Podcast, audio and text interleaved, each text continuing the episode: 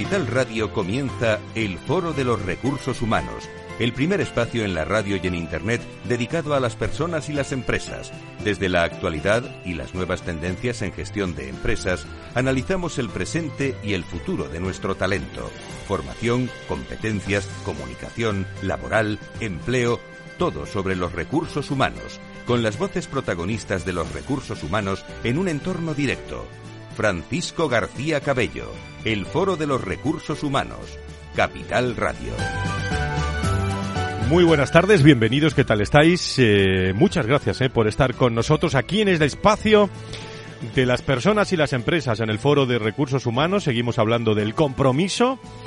Hoy no se lo pierdan, vamos a intentar hablar del compromiso de otra forma hoy, porque hay eh, mucho sobre el, compromiso, mucho contenido y hoy con nuestros expertos de 8, con Regina Estevez, con Regino Quirós, socios cofundadores de la consultora de liderazgo y cultura empresarial, se dice que lo que más retiene a los empleados de una compañía es el compromiso que estos sienten por ella.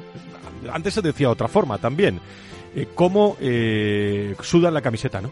Cómo eh, eh, defienden los colores, ¿no? Bueno, hay muchas fórmulas, ¿no? Y parece que hay una crisis de compromiso, ¿o no? No sé qué opinan nuestros contertulios. Que las nuevas generaciones están menos comprometidas, que la instauración cada vez mayor del teletrabajo tras la pandemia ha reducido los niveles de, de compromiso de los empleados con sus empresas. ¿Qué opinan? Nuestros contertulios expertos en la materia, muy expertos en la materia en ello hoy. Vamos a hablar con Enar Vega, ingeniera, psicóloga, además de contar con formación en otras áreas como el coaching, mindfulness, enseguida entrevista y tertulia con ella y hoy protagonista también un libro encima de la mesa del Foro de Recursos Humanos y sus autores que estarán con nosotros. La disrupción del liderazgo femenino, publicado por Lite Editorial. Eh, muestra la visión de 12 mujeres líderes que han transformado dos disciplinas claves en la vida, especialmente en el plano profesional, en la política y en la economía. A lo largo de sus páginas nos vamos a encontrar con la confrontación y el análisis de las claves y diferencias de las formas de pensar y actuar de cada una de ellas. El gran Juan Carlos Cubeiro y su hija, autora también Zoe Cubeiro, estarán con nosotros en directo para no perderse. ¿eh? Sobre todo yo voy a fijarme en la entrevista de un padre con una hija y de una hija con un padre, porque a los dos los, eh, bueno, sobre todo a Juan Carlos los he escuchado mucho tiempo. Pero a ver qué nos cuentan de este libro hoy en conversación. Eh, destacada con todos ustedes también, con quien quiera charlar con nosotros a través de eh, el Twitter de eh, Hilo Directo, que se lo recordarán también durante el programa a través de las redes. Inauguramos nuevo producto en el Foro de Recursos Humanos. Son muchos los temas eh, que aborda este mundo de los recursos humanos, pero nosotros estamos de, de lunes a lunes pensando en afrontar, bueno, otros rincones, otros temas, pero aquí los lunes ya estamos, pero queremos estar en más sitios desde las empresas con una mayor periodicidad y recurrencia ampliamos contenidos con los especiales del Foro de Recursos Humanos. Os pregunto a, los tres, eh, desde los ámbitos de expertise de cada uno, ¿hay algo nuevo? Muy buenos días, sean todos ustedes bienvenidos a una en este debate donde se habló de evolución, de la demografía eh, y de la utilidad en la planificación de profesionales Hoy más que nunca, las personas marcan la diferencia dentro y fuera de nuestras organizaciones. Hacemos marca desde la cultura y el liderazgo. Foro Recursos Humanos, el programa con más de 20 años en directo con personas y empresas y único espacio antena de oro en el sector, te ofrece los especiales Foro Recursos Humanos, programas específicos especializados sobre las tendencias en recursos humanos de presente a futuro, en directo desde las empresas, con los podcasts más creativos y originales. Los especiales de recursos humanos. Más foro recursos humanos que nunca. Más capital radio que nunca.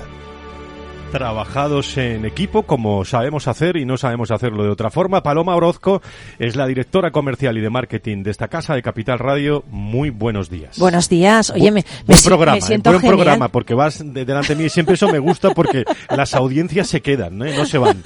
Lo digo también por ti, ¿eh? No, qué gusto estar aquí invitada y no estar ahí sentada. ¿eh? Bueno, pues puedes hacer lo que quieras, desde quedarte con nosotros hasta el... Pero ¿qué me gustan estos especiales de, recursos humanos, Me encanta porque es que ¿cuántas horas llevas de radio, Fran? Bueno, unas cuantas, unas cuantas. Eh, muchas, muchas, ¿eh? muchas. Y se nos quedaba pequeño ya este espacio, ¿no? Para, para seguir hablando de esas tendencias de recursos humanos que tú eres experto, ¿no?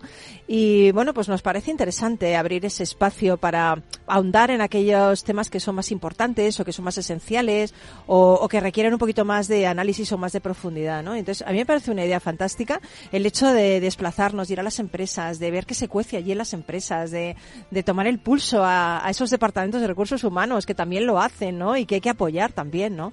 Es un trabajo difícil ese. Bueno, pues yo creo que está hecho a medida también de los empleados, ¿no? Porque son muchos. Eh, antiguamente, cuando eh, llevamos 20 años entrevistando a directores de recursos humanos, venían y siempre me pedían los, eh, los podcasts, los directores de recursos humanos, y ¿sabe dónde lo ponían? En el, en el departamento de comunicación interna, en, las, en las web. Ahora son cuando vamos y y lo hemos hecho muchas veces, pero necesitamos hacerlo más veces porque necesitamos ese contacto también con los empleados en las organizaciones y con sus hombres y mujeres de recursos humanos, que cuando estamos allí, eh, bueno, nos escuchan y nos ven eh, y ven a los protagonistas del mundo de, los recursos humanos en su propia casa, en su propia cultura. Eh, y yo creo que eso es muy interesante darlo a conocer. Y compartirlo. Y, compartirlo. Y, opinar y reflexionar y que esté el de cultura, que esté el de innovación, que esté el responsable de, de, las organizaciones. Esos son los, los especiales que podemos hacer eh, eh, en, Madrid podemos hacer en cualquier región de, de, no España. No ¿eh? tenemos límite, no tenemos límite en absoluto ni nos lo ponemos, o sea, para nada.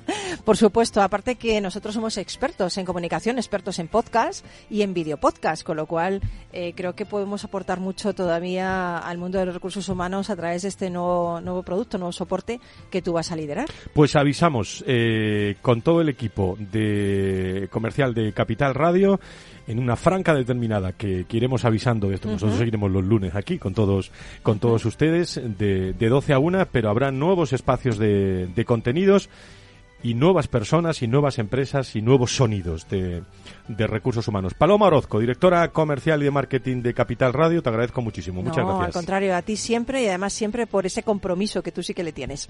Un abrazo muy fuerte. Igualmente. Gracias a todo el equipo. Bueno, pues vamos adelante con este foro de recursos humanos de este lunes 29 de enero del 24.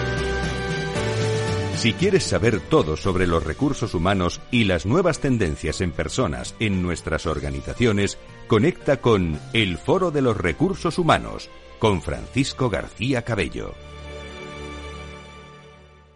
Bueno, pues eh, como cada último lunes de mes, tenemos con nosotros a Regino Quiero, Regina Estevez, socios cofundadores de Consultoría de Liderazgo y Cultura Empresarial y famosos ya en el mundo de la radio y de la comunicación por hablar de liderazgo desde Web 8, eh, el tema que vamos a abordar con este programa en el que es nuestro primer programa de, del 2024. Regino, Regina, ¿cómo estás? Muy buenos días a los dos. Muy buenos días, Fran, ¿cómo estás? Buenos días. A estas alturas ya no decimos feliz año, ¿no? Pues bueno, todavía se puede decir. no, creo, que ya no es legal, creo que ya estamos fuera del brazo. Eh, nuestros eh, contertulios, eh, que yo siempre agradezco que los contertulios que saben mucho sobre temas lo hagan lo más comunicativo, con, con, voces realmente, que son las voces que utilizan luego en los talleres, en, en el espacio, en los espacios con los directores de recursos humanos. Y hoy vamos a hablar de, compromiso. Se dice que lo que más retiene a los empleados de una compañía es el compromiso que estos sienten por, por ella. Parece que hay una crisis, no lo sé, yo lo decía en la portada y lo repito, ¿eh? una crisis de compromiso que las nuevas generaciones están menos comprometidas, que, las, eh, que la instauración cada vez mayor del teletrabajo tras la pandemia ha reducido también los niveles de compromiso de los empleados con sus empresas. Y, de este tema, de cómo afecta el compromiso a los empleados y a las empresas, vamos a hablar eh, hoy eh, con Regino, con Regina y con Enar Vega, ingeniera, psicóloga, además de contar también con formación en otras áreas como coaching y mindfulness. Eh, le doy los buenos días también a Ana. Ana, ¿cómo estás? Muy buenos días, bienvenida. Buenos días y encantada de estar aquí. Muchísimas gracias. Bueno, ha desarrollado la mayor parte de su trayectoria profesional en el mundo de la investigación y el diseño estratégico y en los últimos años acompaña también a líderes y organizaciones en el, en el cambio con un enfoque humanista. Como consultor ha trabajado con muchas empresas, eh, FNAS, Carrefour, SEAT, el IE también dedica parte de su tiempo a docencias en escuelas de Valley Digital Business School, en la UNIR, en ISDI, en fin, en distintas. Y, es, autora también, se han junto aquí varios autores y luego les presento al resto. bueno, no sé si hace falta presentarlos, pero trabajar en llamas sobre el síndrome de burnout, ¿no? Eh, que divulga toda la importancia del bienestar y la salud mental en las organizaciones. Enar, ¿cómo estamos en este asunto en las empresas, sobre todo de salud, de salud mental? Estamos bien, pero tenemos que estar mejor, que ese es un poco el, objetivo. Todavía queda trabajo por hacer eh, divulgando en torno al bienestar, en torno a la salud mental en las organizaciones, porque, bueno, eh, eh, estamos evolucionando, pero todavía queda camino por delante. Creo que podemos estar todavía un poquito mejor. ¿Y cómo acaba una ingeniera en esto de, una ingeniera de telecomunicaciones, estudiando psicología, el burnout, todo esto? Es una buena pregunta, porque en general cuando digo que tengo estas dos disciplinas, la gente se sorprende mucho, pero creo que en eh, eh, nueva etapa que estamos viviendo, desde estos enfoques más humanistas que estamos trasladando a las organizaciones, como bien hacen Regina y Regino, y, y trasladando un poco la importancia del bienestar en las, en las empresas, pues se mezcla un poco la parte más analítica y la parte más emocional. Entonces, creo que son dos disciplinas que para estos nuevos tiempos tecnológicos, pues como que empiezan a casar muy bien.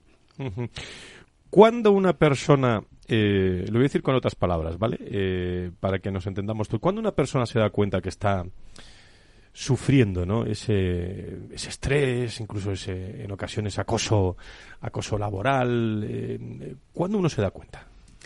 Este es uno de los grandes problemas que tiene este síndrome, el síndrome del trabajador quemado, que realmente cuando la persona se da cuenta suele ser ya bastante tarde, porque suele tener unos síntomas pues bastante graves.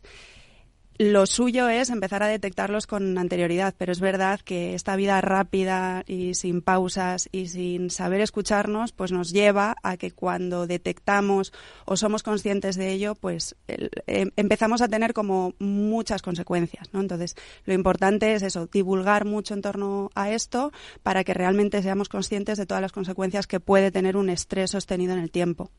En el síndrome del trabajador quemado, ¿quién se da cuenta antes, el trabajador o la empresa? Esta pregunta es muy difícil de responder porque creo que síntomas hay por los dos lados. Es decir, el trabajador empieza a sentir, pues, entre otras cosas, un agotamiento emocional muy fuerte, empieza a sentir pues que no es él, que se encuentra, bueno, pues un poco más distante de, la, de lo que antes amaba o podía amar eh, en su trabajo.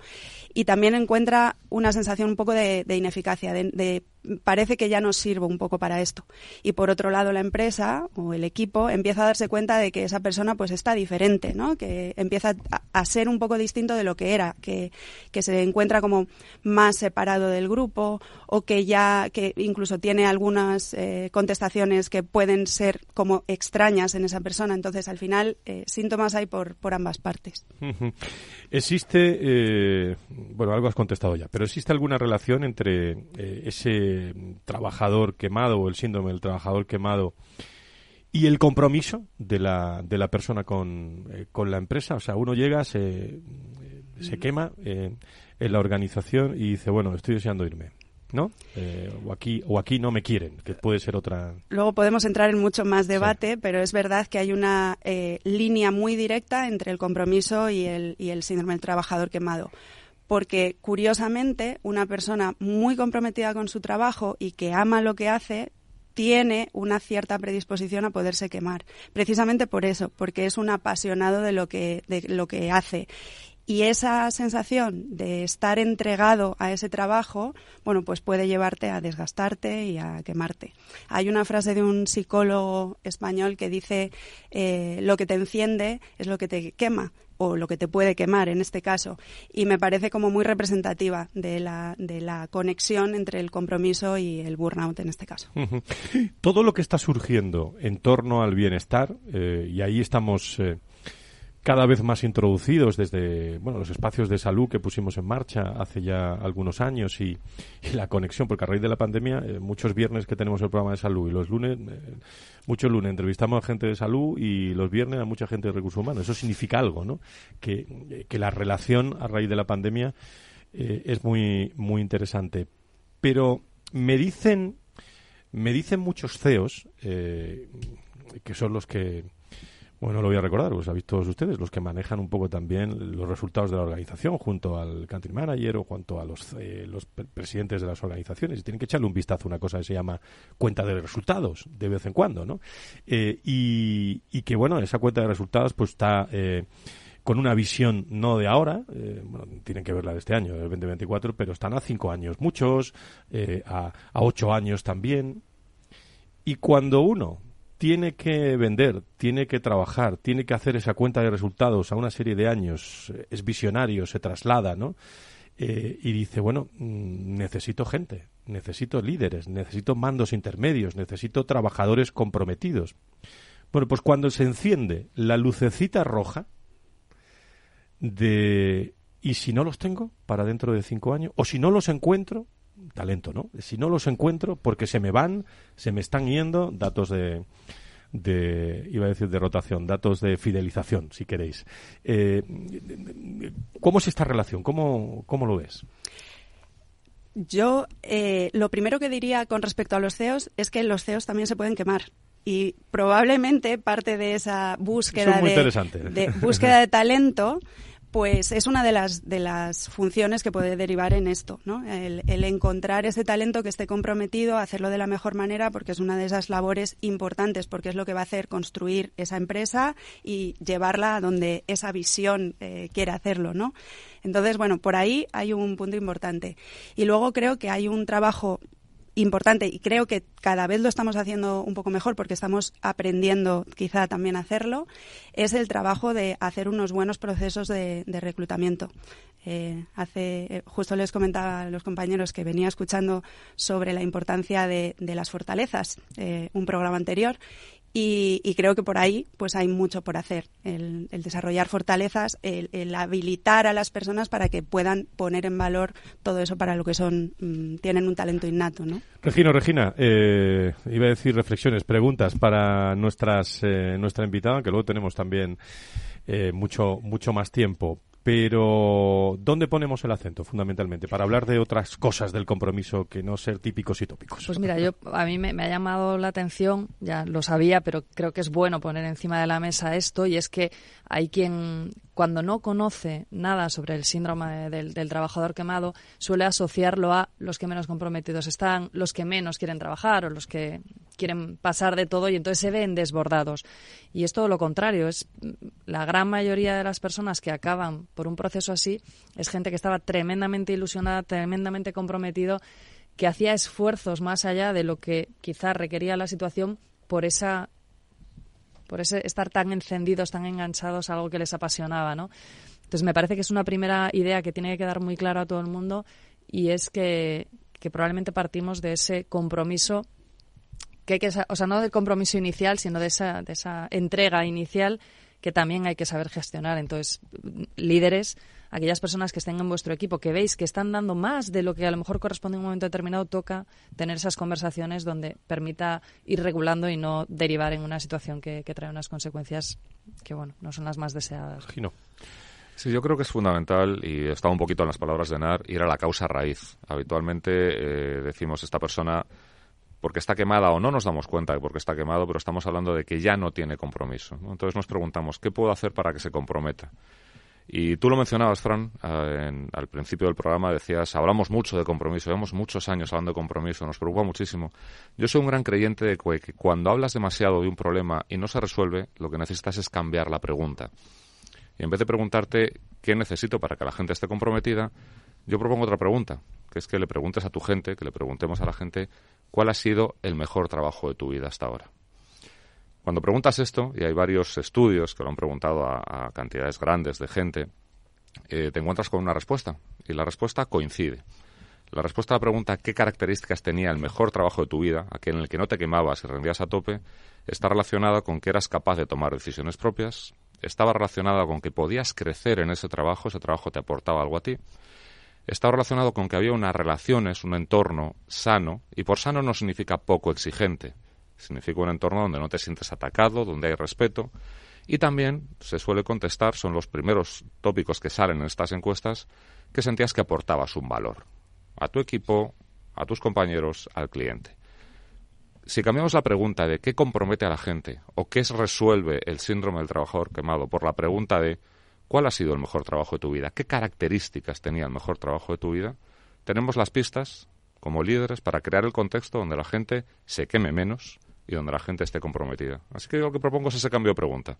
Preguntémonos qué características tiene el mejor trabajo que podamos tener y esforcémonos por crear ese contexto. ¿Se la trasladamos a Enar esa pregunta? A ver, qué... pues yo voy muy en la línea de lo que estaba comentando y añadiría un par de elementos más, que sería el tener eh, libertad de decisión, que eso va muy por ahí, y, y luego creo que el reconocimiento el, añadiría el reconocimiento a esa lista, porque una de las ¿eh? sí, una de las de, las em, razones que también mucha gente dice que, que pueden estar en las causas del burnout es ese, en la falta de reconocimiento, la falta de libertad en la toma de decisiones y, bueno, el no poder crecer, como bien decías, el aportar algo. Entonces, esa falta, pues eso, de propósito, de no alinearte con los valores, etcétera, va muy en la línea de ese, de ese desgaste. Y si me permitís, añadiría una más que sale un poquitín más abajo en estos estudios, que es el tener buenos referentes.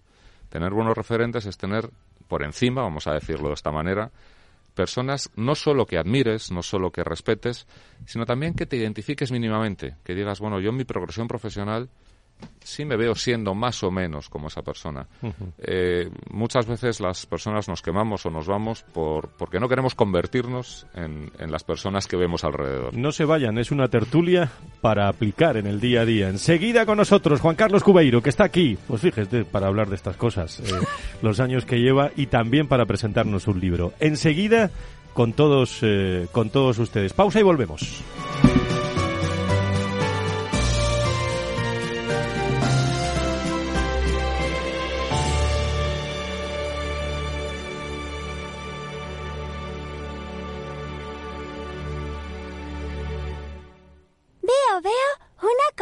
¿Qué cosita es? Empieza por la letrita L. Ya lo sé. Letras del Tesoro. Si mires donde mires, ves letras del tesoro, en Renta 4 Banco te facilitamos comprarlas de forma rápida y cómoda. Entra en r4.com y descubre todas las ventajas de comprar letras con un especialista en inversión. Renta 4 Banco. ¿Quieres más?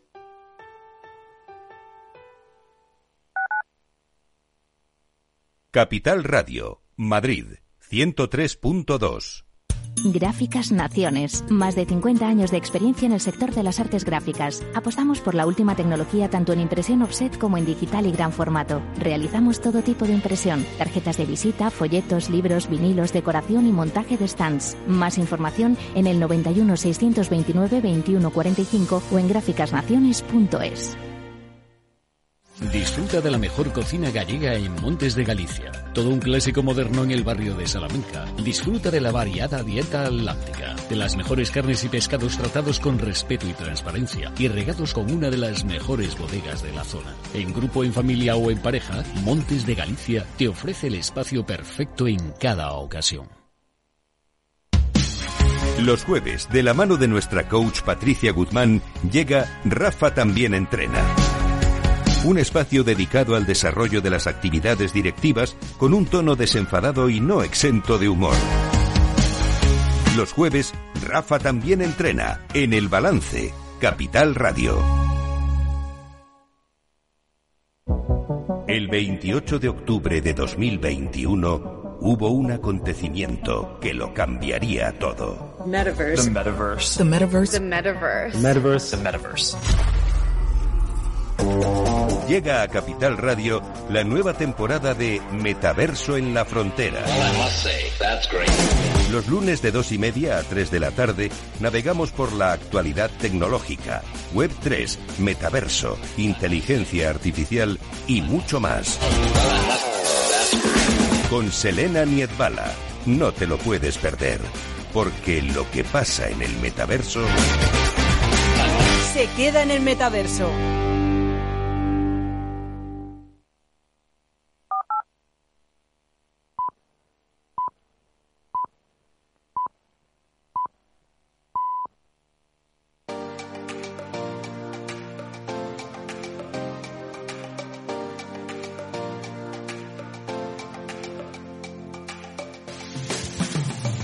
Si quieres saber todo sobre los recursos humanos y las nuevas tendencias en personas en nuestras organizaciones, conecta con El Foro de los Recursos Humanos con Francisco García Cabello. Estamos en las doce y media de los lunes, de los lunes de las personas y las empresas.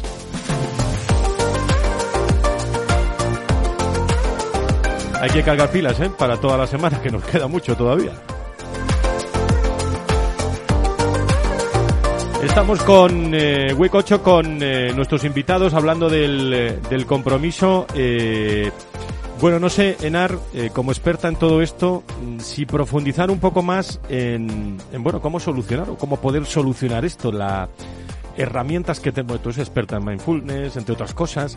O sea, ¿qué, qué hacer en las organizaciones y sobre todo qué están haciendo las organizaciones de verdad para evitar todo esto? Hay varios planos en los que podemos trabajar. Eh, el primero de ellos es parte de lo que estamos haciendo aquí, que es seguir divulgando y dando más información en torno a ello, porque todavía es un gran desconocido y todavía como que no le hemos puesto demasiado el foco. A continuación sería trabajar en detectar aquellos primeros síntomas, lo que comentábamos antes, detectar aquellos primeros síntomas en las personas que puedan estar empezando a eh, embeberse este, en este burnout.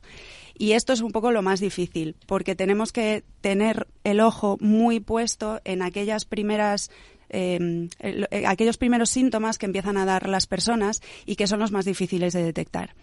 Y ya luego, cuando hemos detectado a una persona que efectivamente pueda estar inmersa en este, en este problema, lo que tenemos es que poner toda, todas las estrategias que tengamos a nuestra disposición para eh, intentar ayudarle a salir de ello cuanto antes y una cosa a la que es importante prestarle atención, que no vuelva a recaer, porque es algo que si no se hace un buen trabajo en profundidad, un buen trabajo de, eh, como decíamos antes, de acudir a la raíz de por qué está sucediendo esto, bueno, pues puede volver a, suceder.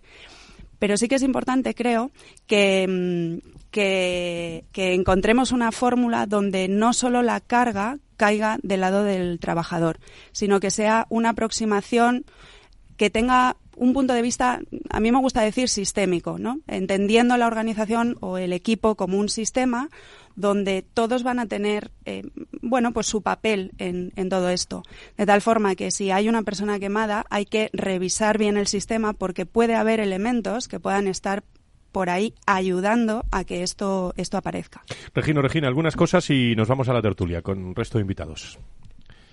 Bueno, yo creo que en línea con lo que estaba diciendo Enar, al final esto va de encontrar el bienestar para evitar que, acabemos en, con el síndrome de, del trabajador quemado. Entonces, trabajar el bienestar en la empresa, dar espacio, no, y una vez más repetimos, bienestar no es falta de exigencia, no es todos sentados en el sofá toda la tarde relajadamente.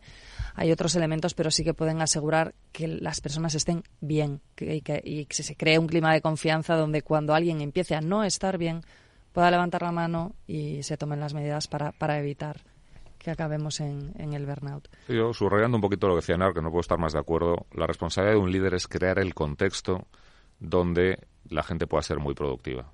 Hay muchos estudios que nos demuestran que la productividad, la rentabilidad, la productividad puede subir un 18 hasta un 18% en función de que haya compromiso, la rentabilidad puede estar un 25, un 23, perdón, por ciento por encima cuando verdaderamente hay compromiso y la responsabilidad del líder es crear el contexto para que eso ocurra. Y crear el contexto está relacionado con lo que Entrenar y yo hemos mencionado hace un ratito. ese que la gente pueda tomar decisiones, ese que la gente tenga reconocimiento, que la gente vea que está aportando valor, que la gente vea que está creciendo. Eso es crear el contexto. Nosotros a veces lo llamamos el concepto de líder anfitrión. Está el líder héroe, que es el que yo resuelvo todo. Tú tráeme un problema que yo te doy la solución y de paso te digo lo que tienes que hacer. Bueno, en un ratito de una crisis eso puede funcionar, pero solo un ratito. El líder que verdaderamente genera esto es el líder anfitrión, el que se preocupa como un buen anfitrión de cómo dispongo el contexto para que mi gente pueda dar lo mejor de sí mismo. y esto, mm, bueno, es eh, obvio, ¿no? Pero lo saben los líderes, de verdad, ¿no? Bueno, hay de todo. Tendríamos que decir que hay de todo. Pero sí que es verdad que cada vez los líderes están mucho más concienciados de la importancia de generar una seguridad psicológica en su equipo y de generar espacios de observación y escucha, sobre todo de escucha. Y ligándolo con, con lo que comentaba Regino ahora, creo que una de las cosas que, que ocurre cuando estamos sumergidos en este desgaste profesional es que cuando levantamos, eh, el trabajador levanta la mano y acude a su responsable, a su líder, a decirle cómo se encuentra, hay muchas veces que aparece el solucionador. Y no se trata de eso. Muchas veces hay que dar espacio de escucha para realmente que la persona se pueda expresar y pueda decir todo lo que está ocurriendo y cómo se está sintiendo, porque para esa persona el líder es una figura de referencia. Entonces, es importante que esa escucha sea profunda, sea sincera, sea empática y desde ahí, desde esa escucha, construir de forma conjunta la solución. Yo no quiero que me impongan esa solución, porque según lo que me esté pasando, la solución puede variar. Entonces, construyámosla juntos. Contéstame en 20 segundos. ¿Todos nos hemos sentido alguna vez quemados? Creo que sí. El, el problema está en cuando se lleva a un nivel que es insoportable. Nos vamos a la tertulia en el Foro de Recursos Humanos.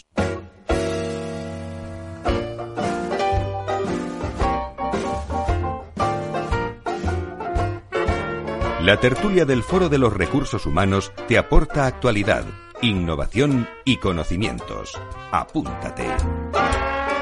Estamos en la tertulia, la tertulia del Foro de Recursos Humanos con la bienvenida quedamos pues a uno de los grandes, que yo siempre lo conozco hace muchísimos años eh, y, y, siempre lo presento como lo que es, un grande del mundo de los recursos humanos, del management, de la dirección como es el caso de Juan Carlos Cubeiro. Querido Juan Carlos, ¿cómo estás? Muy buenos días. Muy buenos días. Tú sí que eres un grande, Fran. No, no, no. además, te, estaba viendo. Yo sé que estaba un poco sufriendo, ¿eh, Juan Carlos, ahí, porque estaba en la tertulia y estaba deseando eh, contestar, porque lo conozco. Ahora vas a tener la oportunidad de, de, hacerlo. Ya saben, Premio Nacional de Management, uno de los mayores expertos de talento, liderazgo. Y, y, coaching y que acaba de, de publicar otro de sus muchos libros. ¿Cuántos van ya? Este es el 59. 59 Pero este es el más importante por lo que vas a decir ahora. Pues sí, porque, porque va de mujeres, ¿no? Va de mujeres líderes que han demostrado ser agentes del cambio, desafiando estereotipos y abriendo caminos para generaciones futuras. En fin, pero este libro Juan Carlos no lo ha hecho solo. Eh, y lo ha hecho con, con su hija, con, eh, con Zoe eh, Cubeiro, eh, economista del desarrollo que aporta la, la, forma de pensar de la generación Z, que espero no la deje hoy aquí en el, en el programa, en el foro de, de recursos humanos. Zoe, ¿cómo estás? Bienvenida, estás al otro lado del hilo telefónico. Es que tenías trabajo, tu padre no tenía nada que hacer y está ahí con nosotros, ¿no? ¿Cómo estás? Buenos días. Eh, buenos días. Muchísimas gracias. Bueno, ¿qué experiencia eh, has tenido? ¿qué, ¿Qué mensaje nos dejas en, esta, en este libro La disrupción del liderazgo femenino, Zoe? Bueno, pues ejemplo de mujeres que en la pandemia había una oportunidad para cambiarlo y dar la vuelta y que fueron un ejemplo para muchas, yo creo. Eh, ¿Y cómo, eh, bueno, en el libro podemos ver eh, infinidad de, de líderes en, en, distintos ámbitos. Ahora lo hablaremos con, con tu padre, pero fundamentalmente, ¿qué te llama la atención de, desde tu generación, desde tu generación Z de, de esta disrupción del liderazgo femenino en estos momentos, Zoe? Eh, pues sobre todo el apoyo y la eh, visibilidad que tuvieron y sobre todo que nos da un ejemplo para seguir, ¿no? Que ahora tanto mucha gente de mi generación, eh, hombre o mujer, eh, las pusieron como ejemplo en la pandemia y dijeron, esta es lo que hay que hacer para seguir adelante y luego también las economistas, que no solo hay buenos economistas como que solo hay dos premios Nobel mujer, sino que también hay muy buenas economistas que pronto serán premios, premios Nobel también. ¿Y, y, y qué cualidades crees tú desde tu visión que debe tener una, una buena líder? Pues sobre todo eh, cercanía a sus trabajadores, como estabais hablando antes, eh, una perspectiva global, como tuvieron eh, dichas líderes, y yo creo que una cosa que caracteriza mucho a las mujeres también es esa, esa compasión, ¿no? Que tiene como una madre, una hermana, y que estas eh, mujeres pues llevaron a, a sus a sus bueno a sus países o a nivel mundial. Oye, dime una cosa, eh, para ti, ¿eh? ¿Es muy distinto el, el, liderazgo de, de, un hombre que el de una mujer? ¿Tú cómo lo ves? Eh, sí, yo sí, sí, que lo veo distinto. O sea, no lo veo ni mal ni peor, o sea, ni peor ni, ni mejor, pero sí lo veo bastante distinto. Eh, también lo veo como más activo el del, el del hombre de a su manera que el de la mujer. La mujer es, no sé, más, es verdad que también es activo, pero de forma diferente más cercano también podría decir. Uh -huh. Bueno, puedes estar unos minutos con, eh, con nosotros, pero yo te quiero hacer la pregunta, porque yo he entrevistado a, a, tu padre muchas veces, hace muchos años y, bueno, y todos los años prácticamente lo entrevistamos, pero quiero saber de verdad, eh, y esto es una pregunta inédita y espero una respuesta inédita, para que se quede ahí, ¿eh? para que se quede ahí en los anales de la radio y la grabación, ¿no? Eh, ¿cómo, cómo, lo, ¿Cómo lo has trabajado a nivel personal? ¿Qué, eh, ¿Cómo lo habéis desarrollado? ¿Qué poso? ¿Os habéis enfadado mucho escribiendo el libro? ¿O eh, habéis disfrutado? Eh, ¿Tenéis opiniones diferentes? Eh, ¿Cuál es tu opinión, Zoe? Eh, no, o sea, es verdad que tenemos buena relación, no, o sea, no tenemos mala relación ni nada, no nos hemos enfadado haciendo el libro. Eh, todo esto empezó eh, en medio de la pandemia, que yo leí un, un artículo eh, sobre las siete líderes y se lo comento. Y bueno, eh, mi padre, que ya tiene un montón de experiencia escribiendo los 58 libros anteriores, pues dijo, esto es una idea para un libro buenísimo. Eh, estuvimos también, lo que nos costó mucho, no fue elegir si la, las siete líderes y las cinco economistas, sino eh, también eh, elegir elegir el título, porque al primero al principio lo queríamos enfocar de una manera un poco eh, bastante como un título sobre hablando de guerreras y demás, pero bueno, la disrupción eh, fue mejor. Y nada, luego él, eh, pues eso es, se le ocurre una idea, la escribe, me lo comentaba, a mí se me ocurría algo, también se lo decía, entonces yo creo que fue bastante dinámico, pero no, no, no hubo ningún problema, bastante bien. O sea, bastante, bueno, mucha experiencia se nota. Eh, Juan Carlos, te hago la misma. Eh, ¿Qué sensaciones has tenido de, de escribir un libro con, con tu hija?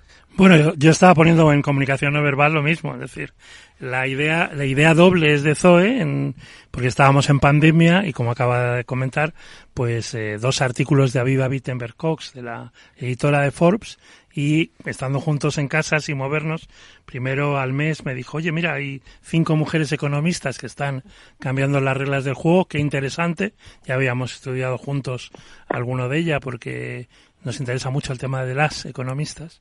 Y luego las siete gestoras, las siete gobernantes, mujeres todas también, que mejor habían gestionado la pandemia. Las cuatro nórdicas, eh, Alemania, Taiwán y Nueva Zelanda. Y, y, a partir de ahí, bueno, pues surgió la posibilidad de hacer un, un libro juntos. Eh, y yo creo que al final con dos propósitos, ahora que se habla tanto del propósito. Uno, que no se pierda el legado, porque va todo tan rápido, vivimos en una continua serie de Netflix que Angela Merkel ya eh, lo dejó, se jubiló, eh, Jacinda Ardern en Nueva Zelanda dimitió, dos de las mujeres nórdicas ya no están, eh, Taiwán veremos qué pasa en el año 2024, entonces podemos perder el legado, podemos volver a cometer los mismos errores. Y luego me encanta, sobre todo con Zoe, es que es muy fácil, porque acaba de cumplir 23 años el 2 de enero. Entonces, tiene una perspectiva centenial, pero muy constructiva, muy positiva, muy... Ella, por ejemplo, y, si no que me corrija en antena, no cree que es, es, su generación vaya a tener que vivir peor que nosotros o que sus abuelos, sino todo lo contrario. Lo que es un mundo diferente, más global, más tecnológico, y donde quien le pone ganas, volviendo al compromiso, pues va a salir adelante, por supuesto. ¿Tú qué cualidades ves en el liderazgo femenino, eh, Juan Carlos, que puede ser útil para, eh, para todas las potencialidades por un lado y para todos los puntos débiles que hay en las organizaciones ahora? Bueno, eh, primero tenemos que insistir, como se dice en el libro, que el concepto es de liderazgo femenino abierto, es decir, no es no es biológico, no es que por el hecho de ser mujer ya lideres de una manera femenina o que el hombre lo tenga eh, prohibido, digamos, ¿no? Está diciendo Regino, un líder solucionador héroe es muy testosterónico y los hay, mujeres son muy solucionadoras. Pensemos en la Margaret Thatcher de hace años, por ejemplo. Eh, pero luego tenemos líderes receptáculo, líderes que lo que consigan es hacer más líderes, líderes de contexto, que son femeninas. Entonces, nos apoyamos, el, el, el prólogo es de Aviva, que comentaba antes, el epílogo es de la doctora eh, Imelda Rodríguez, que creó el concepto de liderazgo femenino abierto, que es un liderazgo cultural, como decía Zoe, centrado en la compasión, centrado en la firmeza también, convicción, valores, propósito, eh, con un espíritu de, de persona emprendedora, por cuenta ajena o por cuenta propia, y con mucha humildad a veces en el exceso de la humildad, y esto tiene que ver, como también se ha tratado en este programa alguna vez, con el síndrome de la impostora, ¿no? El demasiada humildad y no creer que estás capacitada o comprometida por hacer la labor que, por ejemplo, estas siete gobernantes hicieron en la pandemia, que fue básicamente tener test desde el día uno a los que eran positivos por coronavirus, tratarlos de manera diferente y tener tecnología para la trazabilidad en lugar del confinamiento masivo de la mayor parte de los machos alfa, ¿no? Por eh, ejemplo. me quedo con tu padre Zoe ahora, pero creo que tienes que, marcharte dentro de, unos minutos y te hago dos, dos cuestiones muy muy rápidas. Una, desde tu visión, desde tu atalaya de esa, de esa generación con 23 años, ¿cómo ves la, la convivencia en las organizaciones con, eh, con los más maduritos? Eh, con los baby boom, con los que conocen la cultura, con los que os miran y vosotros miráis diciendo, vaya, vaya, este hombre todos los años, yo aguantaré 40 años en la organización, o, o, ellos os miran a vosotros, mira, pues se acaba de llegar, pero si esto es un... ¿Cómo, ¿Cómo analizáis este, este binomio tan complicado y tan ocupado que están todos los líderes en las organizaciones en estos momentos de la convivencia de generaciones? Pues es verdad que hay bastantes diferencias entre, como llamamos nosotros los boomers y nosotros, eh, pero también vemos una, un momento, una oportunidad de experiencia. Eh, o sea, recientemente tanto mis amigos como yo estamos saliendo al, al mundo laboral y estamos viendo una oportunidad de experiencia y que se sientan con nosotros a explicar lo que han aprendido durante tantos años de forma bastante, pues que nos ayudan activamente todo el rato. Y que es verdad que hay unas grandes diferencias eh, también en esa, ese esa mentalidad de estar en una empresa todo, toda tu vida o algo así, o seguir la misma empresa durante muchísimos años, eh, porque lo están bien y en nuestra generación no es así, la vemos como, bueno, vamos aprendiendo eh, en cada empresa una cosa, eh, luego hay que seguir creciendo, incluso irnos de nuestros países natales, y lo vemos sobre todo una experiencia que nos va a servir para las siguientes empresas y siguientes oportunidades. Bueno, pues ojalá todos los padres pudiéramos mm, regalar al principio de año eh, o para Reyes eh, a sus hijas y a sus hijos este, este regalo que, que te confieso te ha hecho tu padre, eh, la disrupción del liderazgo femenino y un complemento ideal. Por cierto, para, para acabar, cuando os encontráis en la comida, en el desayuno, en la, en la cena, ¿habláis del libro? Pues mira, eh, su abuela María, su abuela María estas navidades, que tuvimos la suerte de pasar la, la Nochebuena juntos, dijo, dentro de un coche, estaba conduciendo Zoe, qué pesados sois estos dos economistas. o sea que sí. Hablamos mucho de economía de talento, sí. ¿Algo más para añadir? Eh, no, nada. Eh, pues sobre todo, es que a mí me gusta mucho la economía eh, y a mi padre también, claro. Y hoy nos han preguntado que si había él metido basta para que yo fuera economista y, a ver, indirectamente seguramente sí, y es que se habla bastante en casa. Muy bien, eh, Zoe Cubeiro, eh, te agradezco muchísimo tu, tu presencia. Eh, ¿Qué me ha gustado eso de mantener el legado? Eh, que ha dicho tu padre que he tomado, que he tomado nota y, y adelante con esos 23 años que hay muchos por delante, ¿eh? sobre todo eh, pues fíjate tu padre, cuando tenía 23 años, eh, todo lo que, lo que, desde entonces hasta ahora, todo lo que ha hecho en su, en su nivel de, de, de expertise y de especialidad. Gracias por estar con nosotros. Enhorabuena por este libro. Gracias, gracias, gracias a vosotros. Líderes y directivos en primer plano.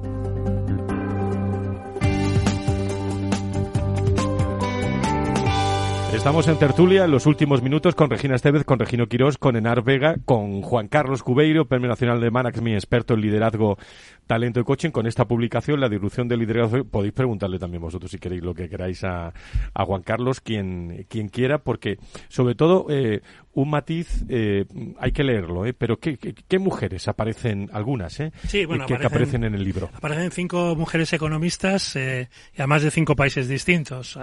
Mariana Mazzucato, italiana, aunque trabaja en Inglaterra, Carlota Pérez, la venezolana, Kate Rayworth, la británica, Stephanie Kelton, estadounidense, y como estaba diciendo Zoe, de momento la única de las cinco pero probablemente lo serán las cinco, eh, premio Nobel, que es Esther Duflo, que trabaja en Estados Unidos y es francesa. Las cinco han cambiado eh, lo que desde la ciencia económica, que se ha llamado la ciencia lúgubre, la ciencia triste, eh, se entiende hoy por el valor, por el crecimiento, por la tecnología, por la desigualdad y la pobreza, eh, y por, y por el, el, medio ambiente, como, como Kate, ¿no? Y luego, como decía antes, las siete gobernantes que en lugar de perder la cabeza y confinarnos eh, medievalmente, pues lo que hicieron fue apostar por, por las pruebas, por el método científico de verdad y por separar a aquellos que eran eh, positivos porque sabemos que el 58% de los positivos en coronavirus fueron asintomáticos. Por tanto, fueron lo suficientemente prácticas, que es una condición también femenina, de, de decir, bueno, vamos a ver quién es y quién no es. Y no meter a todos juntos, que fue lo peor, claro. Bueno, pues ahí está el libro, La disrupción del liderazgo femenino, que está imparable, ¿eh? Lite Editorial y Almuzara con, hmm, con Manolo Pimentel. Porque el de NAR también es de Lid, como sí, sí, bueno, eh, el, eh, tendríamos que quedar un día para ver cómo son esas llamas, ¿no? Tuyas, ¿no? Eh, cuéntanos algo de tu libro también. bueno, pues el, el libro surge a, a, raíz de una necesidad en primera persona, porque, bueno, yo pasé por ello hace unos cuantos años y ahí surgió un poco la idea de empezar a escribir casi como un método de terapia propia y, luego, bueno, pues fui complementando, investigando mucho, muchos estudios, pero sí que me encontraba que yo buscaba todo lo, aquello que me pudiera ayudar a salir de, de, de las llamas, ¿no? Y en ese momento, pues bueno, me empecé a dar cuenta de que había poco escrito en castellano, por no decir que nada.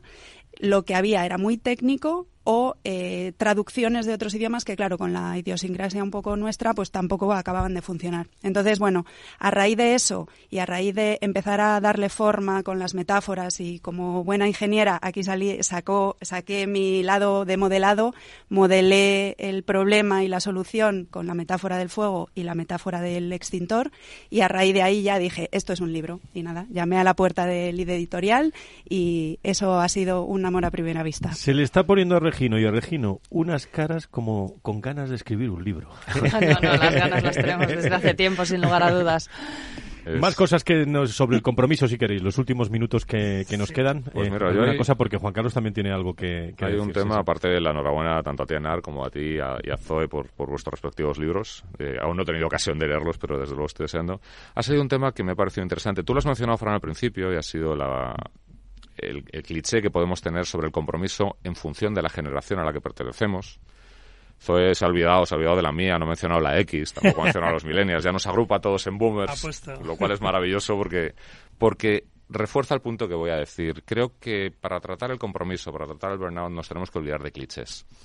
Decir que por, por ser millennial, centennial o X eh, tienes más o menos facilidad para quemarte es un gran error. Hmm. Decía Mark Twain, y me encanta la frase, que están las estadísticas, eh, perdón, que están las mentiras, las grandes mentiras y después las estadísticas. Entonces, pensar que estadísticamente una generación, la que queráis, boomer, X, millennial, centennial, se quema más o se quema menos, a lo mejor estadísticamente es cierto, pero cuando ves a una persona tienes que pensar en cómo está esa persona y en qué necesita esa persona. Estoy seguro que en lo, lo tratas porque hablar de compromiso, hablar de burnout, es hablar de qué necesita mi gente y esa es una responsabilidad básica de cualquiera que trabaje con un equipo. Me da igual su categoría. Nos quedan dos minutos. Eh, tu opinión, Juan Carlos, dos minutos haciendo abogado del diablo, que son muchos años y me Más bien un minuto y medio haciendo desde luego yo que Relaciones de compromiso y fidelización, no hay ninguna. No, son dos variables que correlacionan con algo que trabajan Regina y Regino, que son el liderazgo. 70% del compromiso es liderazgo o falta de liderazgo. Y él también lo ha dicho antes Regino, el liderazgo y ENAR conecta el compromiso con la productividad. Somos el país más, uno de los dos, más presencialistas de Europa y el de menor productividad entre los grandes países europeos. Por tanto, eh, ¿cómo mejoramos la productividad? A través del compromiso, eh, hay, hay dos mundos en el compromiso en España. Lo que dice Gallup es que solo el 6% de los profesionales, 6%, están altamente comprometidos, pero cuando eres una de las mejores empresas para trabajar, top employer equivalente, solo hay 100 en España eh, tienes 70-80% de niveles de compromiso.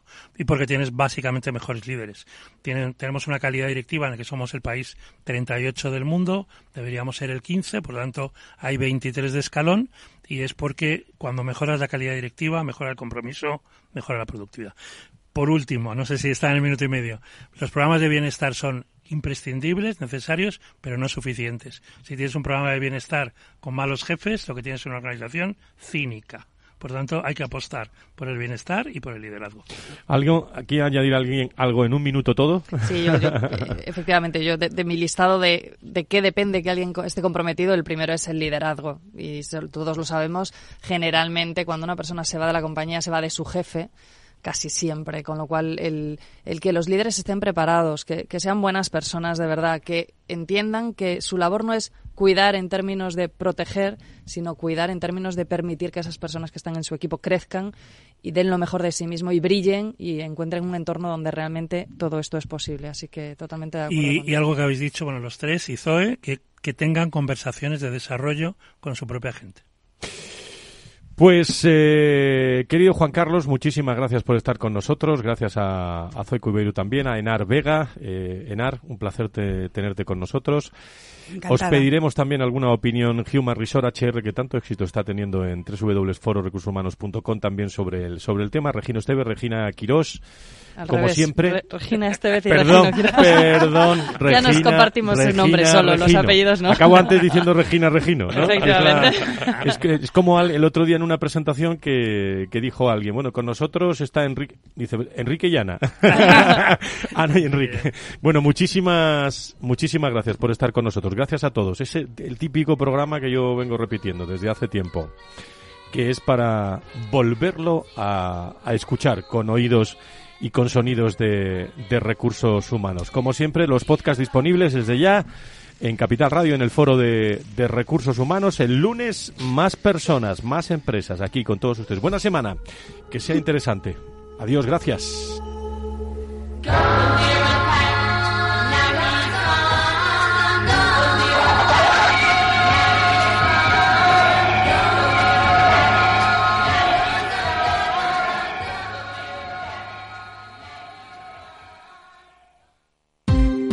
Ya no estamos en la era de la información, estamos en la era de la gestión de los datos y de la inteligencia artificial.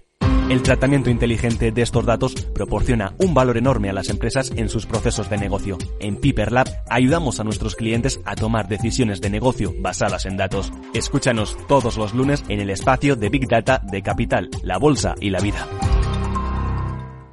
¿Qué es ir más allá? Con Arval podrás llegar donde te propongas de la forma más sostenible y desplazarte como y cuando necesites con una oferta de renting sostenible, segura y conectada. Y preocuparte solo de conducir porque nosotros nos ocupamos del resto. Arval, la transición energética arranca aquí. Más información en arval.es.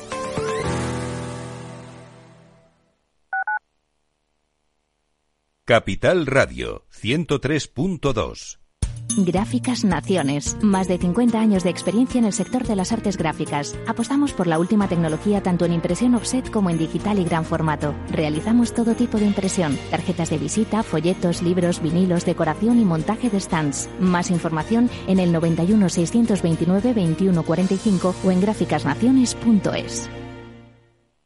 Disfruta de la mejor cocina gallega en Montes de Galicia. Todo un clásico moderno en el barrio de Salamanca. Disfruta de la variada dieta atlántica, de las mejores carnes y pescados tratados con respeto y transparencia y regados con una de las mejores bodegas de la zona. En grupo, en familia o en pareja, Montes de Galicia te ofrece el espacio perfecto en cada ocasión.